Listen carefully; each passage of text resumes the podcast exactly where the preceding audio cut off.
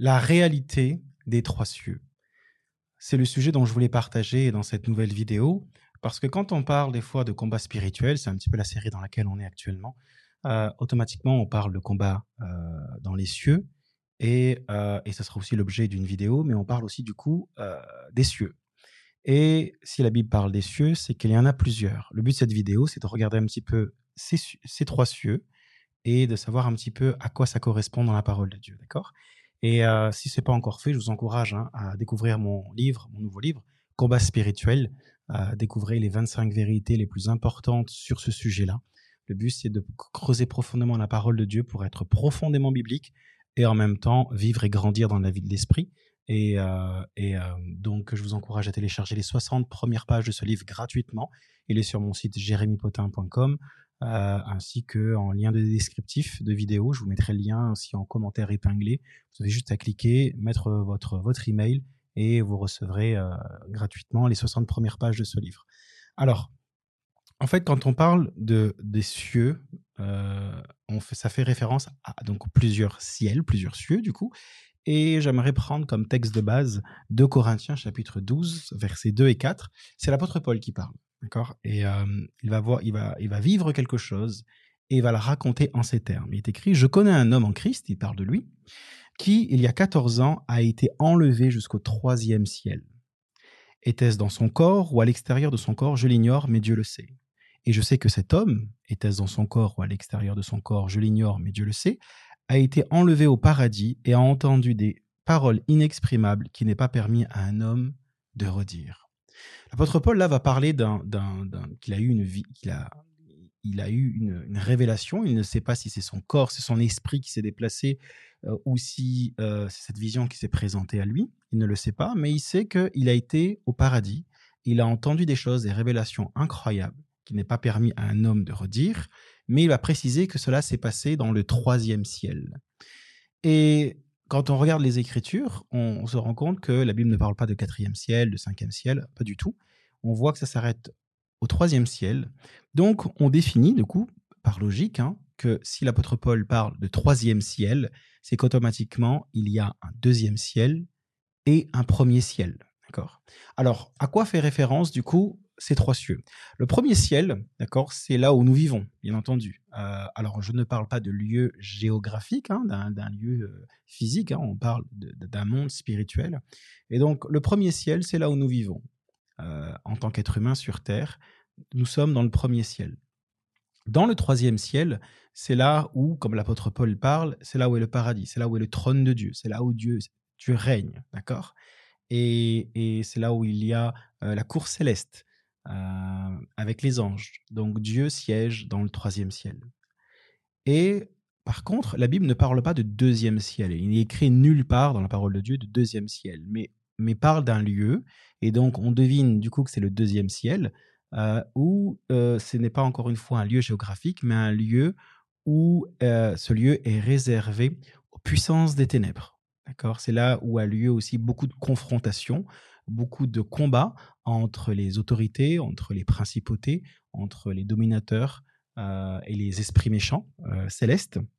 Et on a d'ailleurs un, aperçu de ce, de ce combat dans Daniel chapitre 10, euh, versets 12 et 13 et 20, 21. Je vais le lire rapidement et garder en esprit cette notion de premier ciel, deuxième ciel, troisième ciel. D'accord? Premier ciel, c'est là où va être Daniel.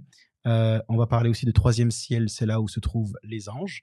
Et deuxième ciel, c'est là où se trouvent les puissances éternelles. Il est écrit, il m'a dit, Daniel, n'aie pas peur, car dès le premier jour où tu as eu à cœur de comprendre et de t'humilier devant ton Dieu, tes paroles ont été entendues.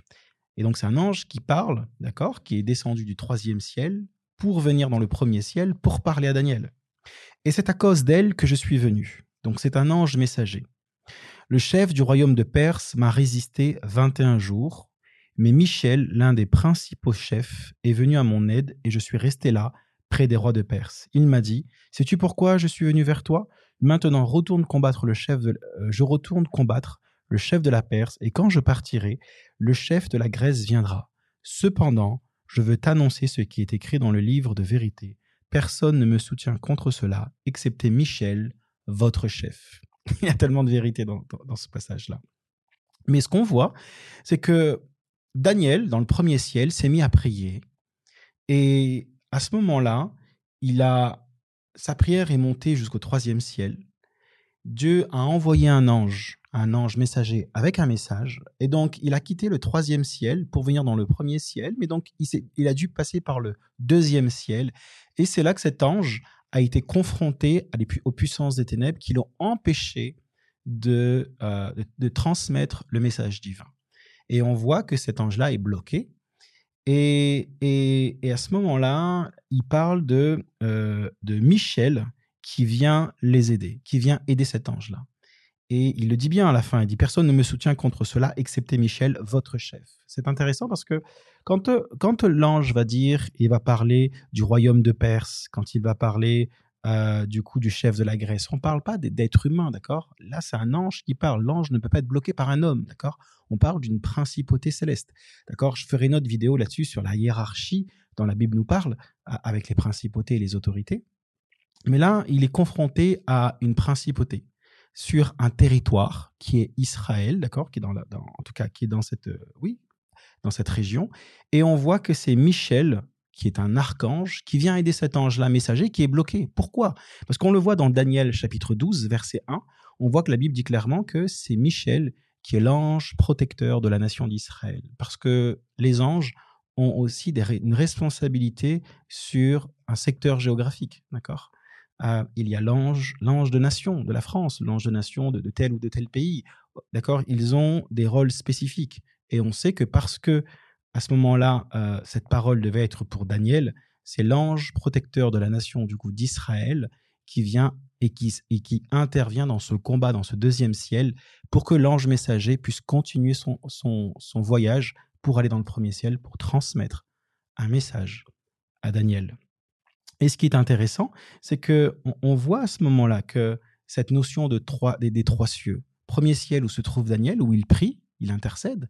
Et d'ailleurs, je voudrais vous encourager, même si ça tarde, euh, quand vous priez pour un sujet, priez. Vous ne savez pas, parce que Daniel ne savait pas à ce moment-là, il l'a su ensuite.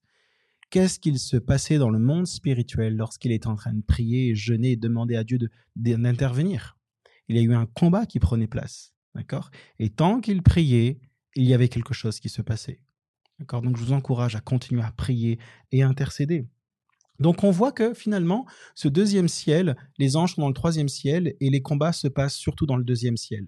Mais on, reviendra là-dessus dans d'autres vidéos. Bien sûr, de toute façon, si vous voulez en savoir plus, plongez euh, vos regards dans, ce livre, Combat spirituel, où je note tout, parce que du coup, on parle là de, notre autorité, l'autorité du chrétien. Où commence notre autorité? Où se termine notre autorité? Quand commence l'autorité des anges?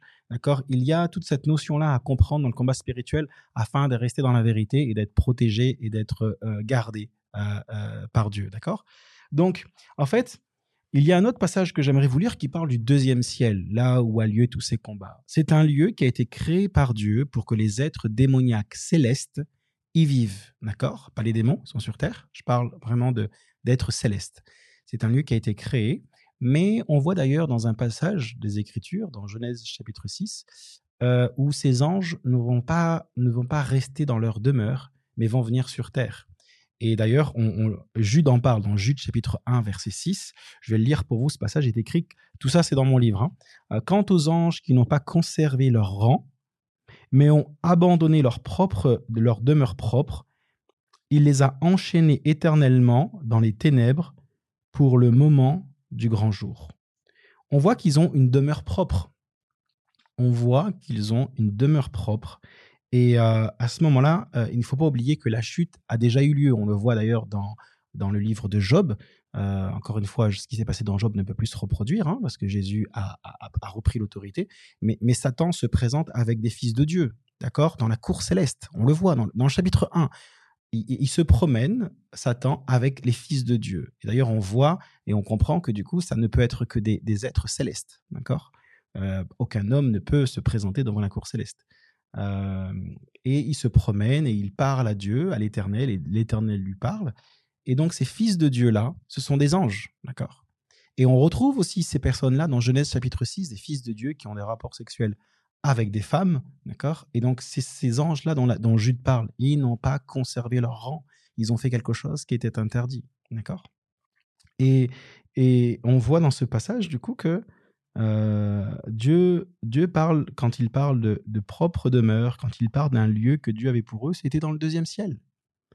Mais ils n'ont pas respecté cela. Et ces anges-là, qui ont eu des rapports sexuels dans Genèse chapitre, dans Genèse chapitre 6, ces anges-là, eux, ont été enchaînés éternellement dans les ténèbres pour le jugement du grand jour. D'accord?